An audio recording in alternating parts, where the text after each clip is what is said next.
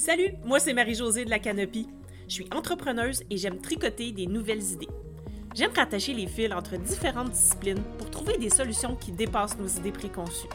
Chaque semaine, je pars à la rencontre d'autres entrepreneurs pour savoir ce qui les inspire, les stimule et les motive à passer à l'action. Sur ce podcast, on découvre de quoi on est game, puis de quoi on n'est pas game pour savoir qui on est en tant qu'entrepreneur. Changer de perspective. Game ou pas game?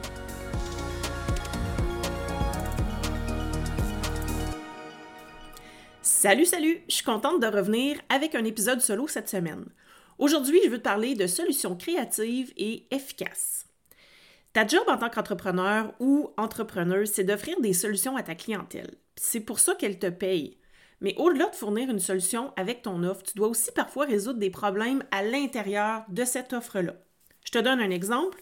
Avec mon offre GameUp, j'aide les entrepreneurs et entrepreneuses à créer des expériences engageantes pour faciliter le passage à l'action chez leur clientèle.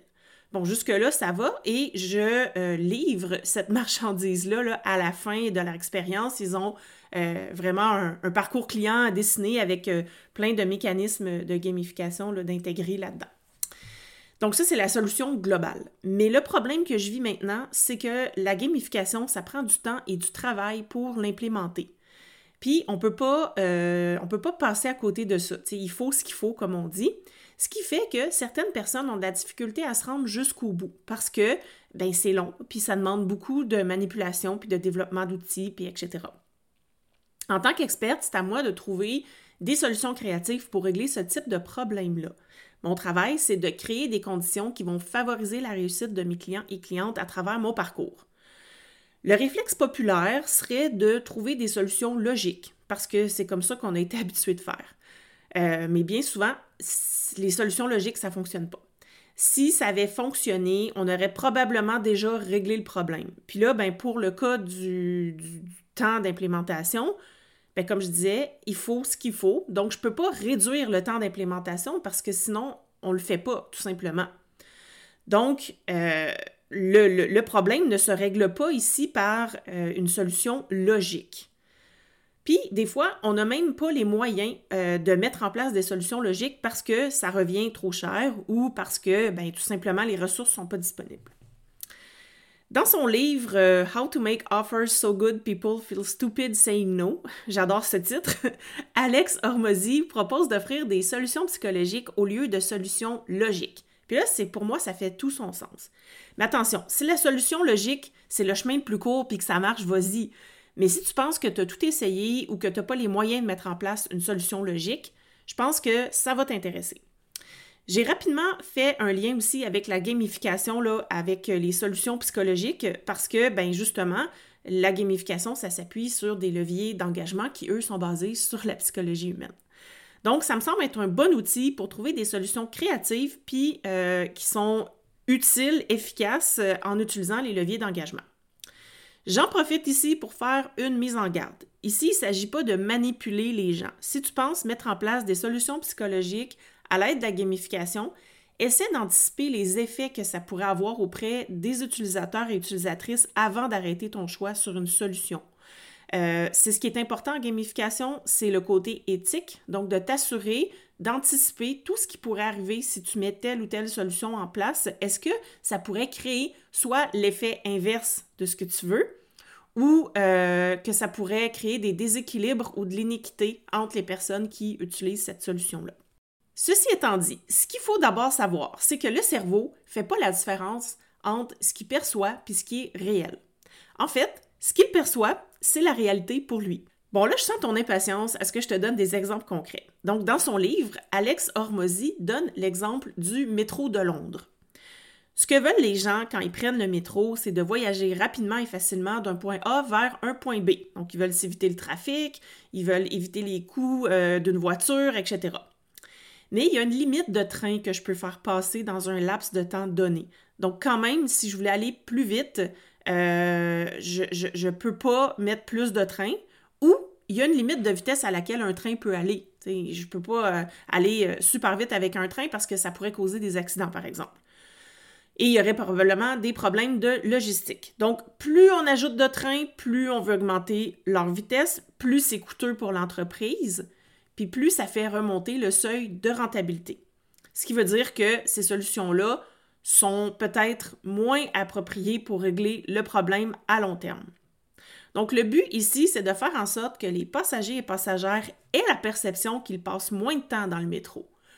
Pour y arriver, ils ont mis des panneaux qui indiquent le temps d'attente. Donc, si tu as déjà pris le métro de Montréal ou je ne sais pas dans les autres villes, si tu es dans une autre ville, mais je sais que dans le métro de Montréal, il y a des écrans et ça indique le temps euh, d'attente entre chacun des trains. Donc, quand on sait combien de temps on doit attendre exactement, ça paraît moins long que quand on ne sait pas quand le prochain train va arriver. Par exemple, je te donne un autre exemple en lien avec ça. Euh, quand on fait de la route, en tout cas moi, c'est ce que ça, me fait comme effet. Quand je vais à une place où je suis jamais allée, ça me paraît toujours plus long en y allant qu'en revenant. Parce que quand je reviens, je sais exactement le chemin que je dois prendre et je sais par où je dois passer et qu'est-ce qui va euh, arriver. Tandis que quand j'y vais pour la première fois, ben euh, des fois, je ne sais pas quand est-ce que va être la, prochaine courbe, le prochain tournant, la prochaine rue, prochaine route, etc. Donc, ça paraît toujours plus long. Donc, le fait d'indiquer le temps d'attente dans le métro, ça vient donner un point de repère concret aux utilisateurs et utilisatrices. Donc, ici, la solution logique, ça aurait été de rendre les trains plus rapides ou d'en ajouter. la première idée qui nous vient à l'esprit, c'est on veut aller plus vite. Qu'est-ce qu'on va faire? Ben, on va augmenter la vitesse, on va ajouter des trains. Mais à long terme, ça n'aurait peut-être même pas réglé le problème, parce que l'humain s'habitue à tout dans la vie. Alors, l'effet de la vitesse se serait étiolé avec le temps, puis on aurait sans cesse eu besoin d'accélérer les trains ou d'ajouter des trains. Le même principe se passe avec les autoroutes. Plus on va ajouter de ponts, plus on va ajouter d'autoroutes, plus ils vont se remplir de gens en voiture. Donc, au lieu de ça, on a proposé la solution psychologique de diminuer la douleur provoquée par l'attente en mentionnant le temps qui reste. Donc, les minutes restantes, c'est un indicateur qui ne bougera pas dans le temps. On a une idée de ce que deux minutes d'attente représentent, puis cette perception-là ne risque pas de bouger dans le temps. Donc, c'est une solution plus viable à long terme pour tout le monde. Maintenant, comment tu peux faire pour adapter ce concept-là à ta business? Donc, parce qu'on s'entend que, en tout cas, si tu m'écoutes tu n'es probablement pas propriétaire d'un métro. Puis si oui, eh ben, écris-moi là, je, suis bien curieuse de le savoir. Donc, comment on peut euh, adapter ce concept-là à sa business? C'est en utilisant la gamification. En gamification, on va identifier les leviers d'engagement de notre clientèle cible, puis on va déterminer des mécanismes qui vont activer ces leviers-là. Puis les leviers d'engagement sont basés sur différentes théories de la psychologie. Je te donne un exemple concret. Si je reprends mon problème du début, soit la difficulté pour mes clients de mettre en place leur stratégie de gamification parce que ça prend beaucoup de temps et euh, beaucoup d'efforts. Donc, je dois trouver des moyens de les accompagner dans leur parcours pour qu'ils lâchent pas en cours de route, pour leur faire, euh, pour leur donner la perception que c'est pas si difficile que ça, que c'est pas si long que ça et que ça ne demande pas autant d'efforts qu'ils croient. Donc, pour ça, je vais choisir deux leviers d'engagement différents. Le premier, c'est la compétence et la maîtrise. Tous les humains aiment s'améliorer et maîtriser ce qu'ils font, puis ça les motive à continuer. Donc, je dois leur donner la perception euh, qu'ils ou elles avancent. Je vais les accompagner dans la phase d'onboarding pour qu'ils ou elles se sentent compétents et compétentes dès le début, puis euh, qu'ils ou elles vivent des petits succès rapidement. Donc, comme ça, elles vont avoir la sensation, ces personnes-là, qu'elles avancent. J'invite mes clients et clientes à déterminer leurs propres objectifs pour que ces personnes-là puissent avoir la sensation de se dépasser en les atteignant. Donc, si j'atteins mes objectifs, ben, je vais être motivée à continuer pour atteindre les prochains. Puis je vais les inciter aussi à célébrer leur victoire euh, parce que des fois, on oublie, on ne se rend pas compte du chemin qu'on fait. Donc moi, je suis là pour les aider à euh, prendre conscience de leur parcours puis de leur victoire ou de leur bon coup. Le deuxième levier, c'est rareté et pénurie.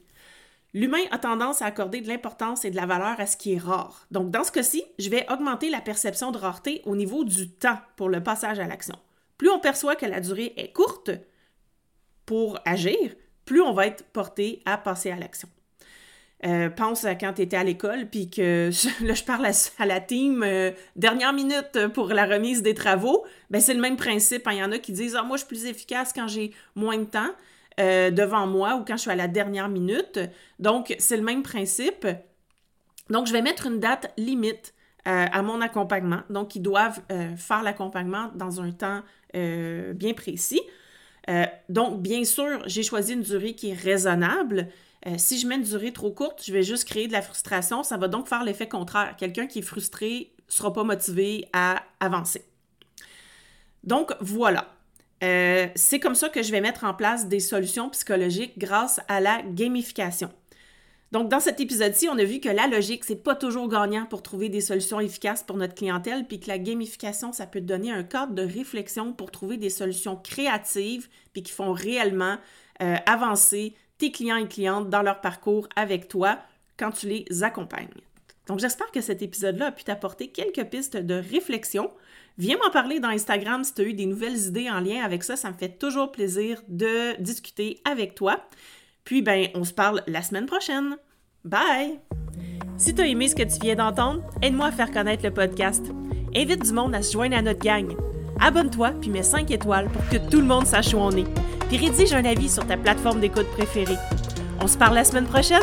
Bye là!